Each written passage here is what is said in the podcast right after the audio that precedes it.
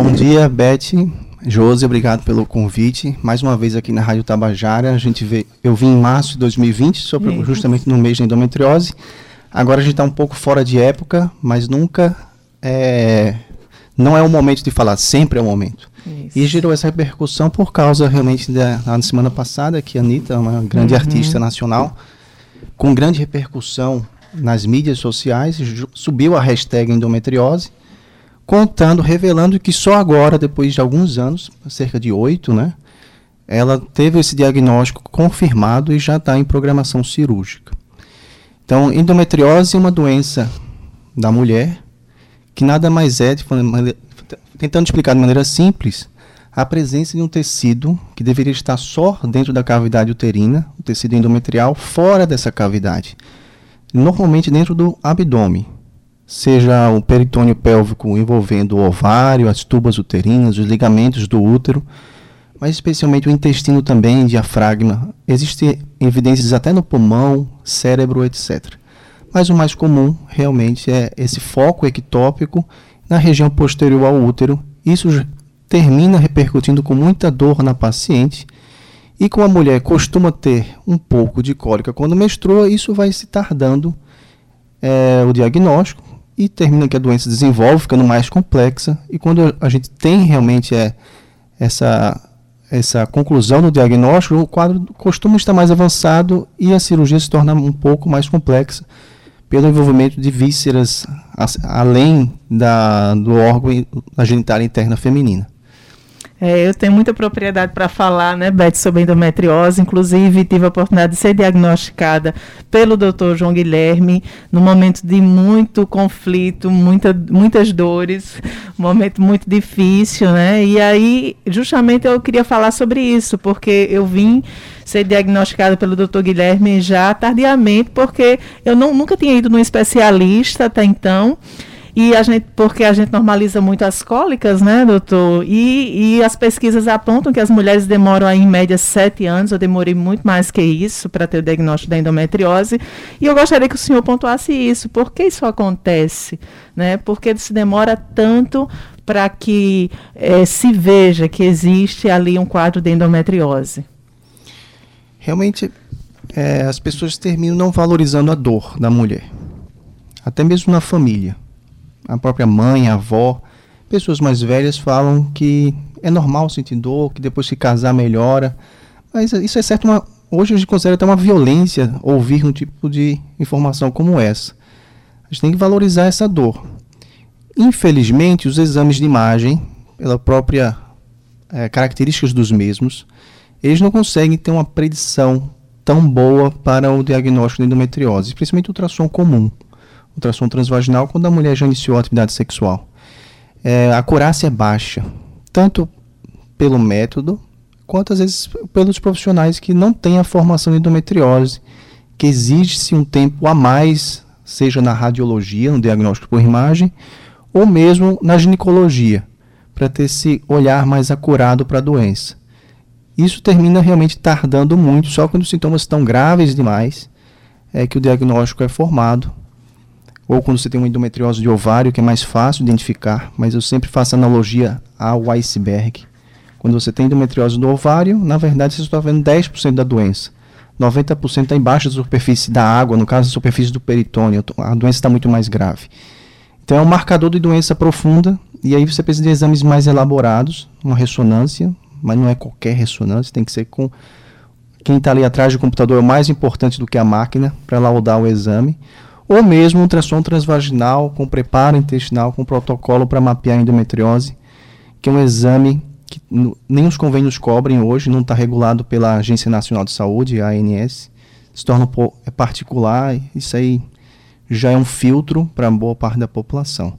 Mas a ressonância tem cobertura e em João Pessoa temos bons médicos nesta área já para fechar o diagnóstico, mapear, não só dizer que tem endometriose, mas o, o, cirurgião, como eu, de endometriose laparoscopista, precisa de informações de aonde está, para qual cirurgia ser solicitado, o material, o tempo cirúrgico, a equipe que vai ser formada, porque costuma ser necessário uma equipe multiprofissional, no mínimo um ginecologista como um maestro da equipe, uma enfermeira treinada, um cirurgião do aparelho digestivo, às vezes um urologista, um médico da dor, um fisioterapeuta, um nutricionista.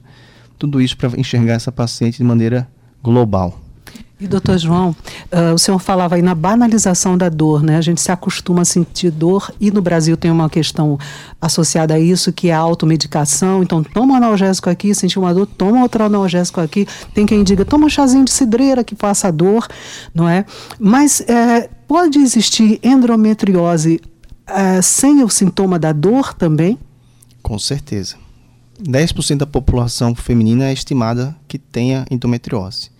E a gente sabe que a gente não acompanha 10%. Não dá, os ginecologistas de uma pessoa não dariam conta de tanta endometriose assim, porque muitas não têm o sintoma. Só vão diagnosticar, às vezes, num parto cirúrgico. Algumas vezes aconteceu isso, que fazendo uma cesárea, uma paciente, identifiquei a pelve toda doente, e a gente até questiona como essa paciente conseguiu engravidar e não tinha sintoma nenhum, aí às vezes só abre o quadro depois. É uma doença sem regras normalmente, né? Tem comportamentos diversos. A paciente às vezes tem uma doença grave, com pouco sintoma, e a paciente tem às vezes uma doença muito simples, é, inicial e com sintomas bem desproporcionais. Então isso termina tardando. Muitos pacientes sem sintoma, termina que a gente não dá o diagnóstico. E endometriose não é câncer, né? assim, não precisa tratar como um câncer, apesar da cirurgia ter um, um caráter um pouco oncológico, tem que ser uma cirurgia de ressecção mas se você tem e não tem sintoma e não atinge órgãos é, sem mudança da função desses órgãos, você pode apenas acompanhar com exames elaborados. Então, nem sempre é o tratamento é cirúrgico, nem mesmo medicamentoso, nem sempre é necessário o tratamento. É só acompanhar, ter uma história, uma qualidade de vida boa, né, adequada. Vida saudável faz parte do tratamento de quase todas as patologias. Uhum. É importante falar, Beth, eu queria que o doutor João também tocasse nessa questão. O senhor falou de alguns órgãos aí, e um órgão importante é o intestino, né? Inclusive, quando o doutor João me diagnosticou, era endometriose profunda com comprometimento do intestino. E eu tinha muitos sintomas intestinais, até mais acentuados do que a própria cólica. A cólica chegou um pouco mais tarde. A, acredito que eu já tinha passado dos 30 anos quando eu sentia cólicas mais recorrentes, mais é, complicadas, mas principalmente o intestino que ele já vinha dando sinais desde muito tempo antes. Então, é, é um sinal importante que deve ser observado, não é isso, doutor? É um sinal de gravidade já. Quando você tem intestino acometido, a cirurgia se torna mais complexa, tanto do procedimento como possíveis complicações futuras, né, que seriam mais graves. Mas graças a Deus, com as técnicas já validadas e material muito sofisticado que a gente utiliza, as complicações do intestino são hoje muito baixas, né? por volta de 2, 3% é, dos procedimentos. Mas quando a paciente tem dor e, e tá, foi indicado o procedimento cirúrgico, a gente tem que remover toda a doença. Não é só tirar o útero, por exemplo, uma mulher com prole constituída e deixar a endometriose toda para trás. Uhum. A, doença, a paciente vai ficar sem útero e vai continuar com dor. Às vezes vai ser até pior para o cirurgião no futuro não ter feito a cirurgia num tempo só. A cirurgia ela tem que ser de preferência única e o mais completa possível, envolvendo a ressecção do intestino, caso haja critério para isso. Uhum. Seis, 7 horas 22 minutos, a gente está conversando com o Dr. João Guilherme Vinagre, médico ginecologista, especialista no tratamento da endometriose. É, doutor Vinagre, eu estou uh, ah, prestando atenção aqui na entrevista, o senhor está falando toda hora cirurgia, cirurgia, cirurgia. Sempre o tratamento da endometriose vai caminhar para a cirurgia ou pode ter um tratamento medicamentoso? Depende da, da gravidade do caso, é isso? Exatamente. De, depende dos sintomas. Né? A gente, desejo da paciente, quer ter filho, não quer, está com dor, não está, como isso está prejudicando a qualidade de vida da paciente. A endometriose a gente sabe que dificulta engravidar boa parte das pacientes também, né? A cirurgia pode ser benéfica. Às vezes a paciente engravida espontaneamente, às vezes a paciente precisa de uma reprodução assistida, com uma fertilização in vitro, que é um processo de alta complexidade. Mas, se a paciente não tem desejo gestacional agora, uma paciente mais nova, a doença não está tão grave, porém tem sintomas, a gente tem que bloquear a menstruação dela, bloquear a ovulação, para ela conseguir trabalhar bem, estudar bem, que isso não impeça e prejudique a sua carreira é, acadêmica ou mesmo profissional. Então, bloquear a ovulação é um critério E a gente tem métodos hormonais para isso, sejam combinados ou progestágeno isolado. É, analgésicos mais direcionados para endometriose. E aí, caso não tenha sucesso, ou a cirurgia pode ser bem indicada nessa fase de tratamento clínico, ou na escala analógica visual de dor, se for maior ou igual a 7, uma dor que você toma medicação sem melhor, com melhora parcial, a cirurgia já pode estar tá bem indicada. Uhum.